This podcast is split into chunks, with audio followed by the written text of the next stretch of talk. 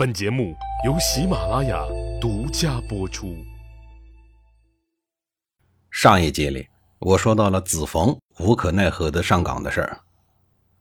子冯上岗以后，并没有吸取子南陈师朝堂的教训，他也养了一堆像官企一样的门客，总共有八个人。这八个人呢，个个没什么能力，却有很多的马。子冯在享受这些人的奉承和恭顺的时候，却不知道这些门客将给他带来血灾。某一天上朝，子冯向申叔瑜打招呼，申叔瑜没理他，扭头就走了，一副避之唯恐不及的模样。子冯觉得奇怪，也快步追了上去。可是呢，申叔瑜已经混入了人群之中，再追，申叔瑜干脆打道回府了。散朝以后，子冯越想越不对劲儿，他就径直去了申叔瑜的家里头。这回你总躲不了了吧？他问申叔瑜：“你干嘛老躲着我呀？”申叔瑜说：“我很害怕。我有什么不对的地方吗？你告诉我就是。为什么对我厌恶到这个地步？”子冯不解地问道。申叔瑜说：“我怕惹祸上身，不敢在大庭广众之下告诉你。”子冯慌了，连忙问：“是怎么回事啊？”申叔瑜反问。你的前任是怎么死的？关启是怎么死的？何其惨烈！难道你忘记了吗？子冯听了以后，心头顿时涌起了一股寒意。回家的时候，他亲自驾车，心不在焉，任凭马匹走得歪歪斜斜。到了家以后，子冯立刻辞退了那八位无路而多马的官骑。子冯把自个儿从悬崖边上拖了回来，从此在丞相之位上小心翼翼地工作。好在他当政的这段时间，楚国的局势勉强算稳定，君臣关系也比较和谐。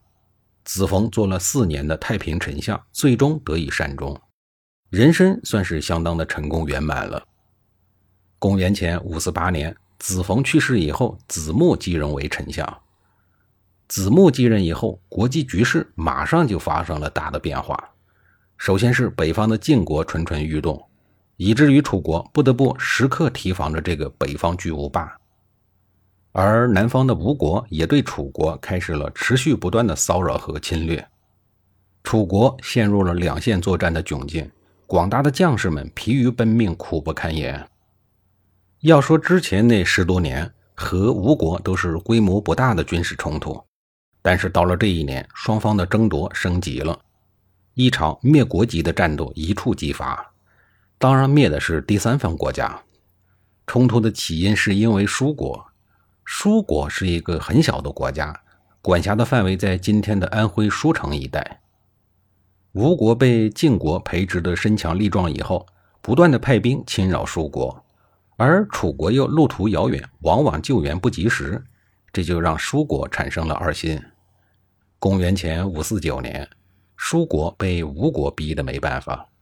意欲委身于吴国，背叛楚国。要知道，舒国是楚国长期的属国，他们也敢背叛楚国，看得出来，楚国的实力的确大不如前。楚康王震怒，心想：当初我爹死的时候，正举国悲痛呢，你们竟然趁我们国丧的时候来袭击我，太不厚道了！这些年来，你们没完没了的骚扰我们，你让我全体楚国人民怎么想？不知道我们南蛮是眦牙必报的人吗？于是他决定好好的教训一下吴国，对背叛的小弟舒国也不能手软。楚康王先是派出军队威慑舒国，并派刚刚上任的丞相子木去负责责问舒国。面对震怒的袁大哥，舒国倒是表现得十分驯服，赔礼道歉，好言相对，并一再表示不想背叛楚国，并愿意一直侍奉楚国。但是楚康王表示了怀疑，他摸不透舒国的真实意图，想直接出兵讨伐舒国。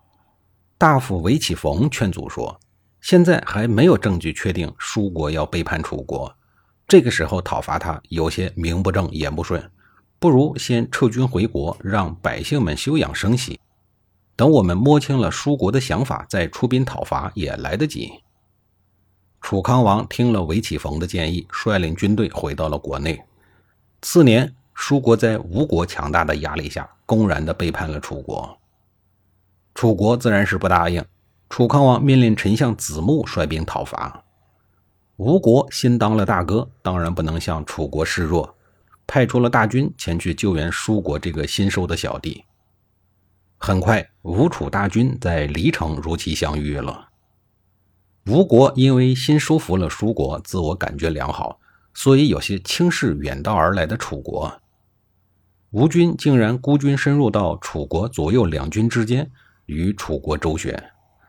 子木担心吴军切断了楚国左右两军的联系，急忙派右翼军队主动迎战吴军，而左翼军队则逐步的撤退。就这样，吴军竟然在楚国两翼军队之间整整折腾了七天。楚国大将子江总觉得这样拖延下去不是个办法，必须要想办法速战速决。他就对子木建议说：“两军相持过久，我担心士兵会疲惫不堪，对战局不利。如果我们战败了，就会被吴国俘虏。不如让我带领家兵去引诱吴军。子木大人可以让其他的将领挑选精兵。”在途中设下阵势，等待吴军。如果我打胜了，可以让军队顺势前进；如果我打败了，也好早做准备，不至于被吴军俘虏。根据推测，吴国的军队规模是要大过楚军的，否则子强怎么会担心被俘虏呢？子木同意了，于是子江等人率领家兵前去挑战吴军。吴军不经打，竟然被打败了，士兵们就向后溃逃。吴军的主将登上了山坡，发现前来挑战的楚军竟然没有后援的部队跟上，心中是又羞恼又兴奋。随即，他就制止了后逃的吴军反过来进攻楚军。子江的家兵没有抵挡住反攻的吴军，只好后退。吴军跟在后面紧跟不放，中途遇到了子木等人率领的楚国精锐部队。子江和子木的正规军队合二为一，对吴军发动了总攻。吴军最终抵挡不住，如潮水般的溃逃而去，丢下了大量的战车、兵器和满地的旗帜。子木和子江等人赶跑了吴军以后，乘胜前进，包围了三心二意的舒国。舒国是一个小国，哪里是楚国这个巨无霸的对手？很快就被打败了。楚军一不做二不休，干脆将这个不忠诚的小弟给灭亡了。吴王朱凡战败了，本身就一肚子怨气，新收的小弟又被楚国给抹平了，心中是愤愤不满，很是不甘心。重振旗鼓以后，又一次亲自带兵要去攻打楚国的朝邑，想弥补失去舒国的损失。下一集里，我继续给您讲述朱凡策划的这一场战争。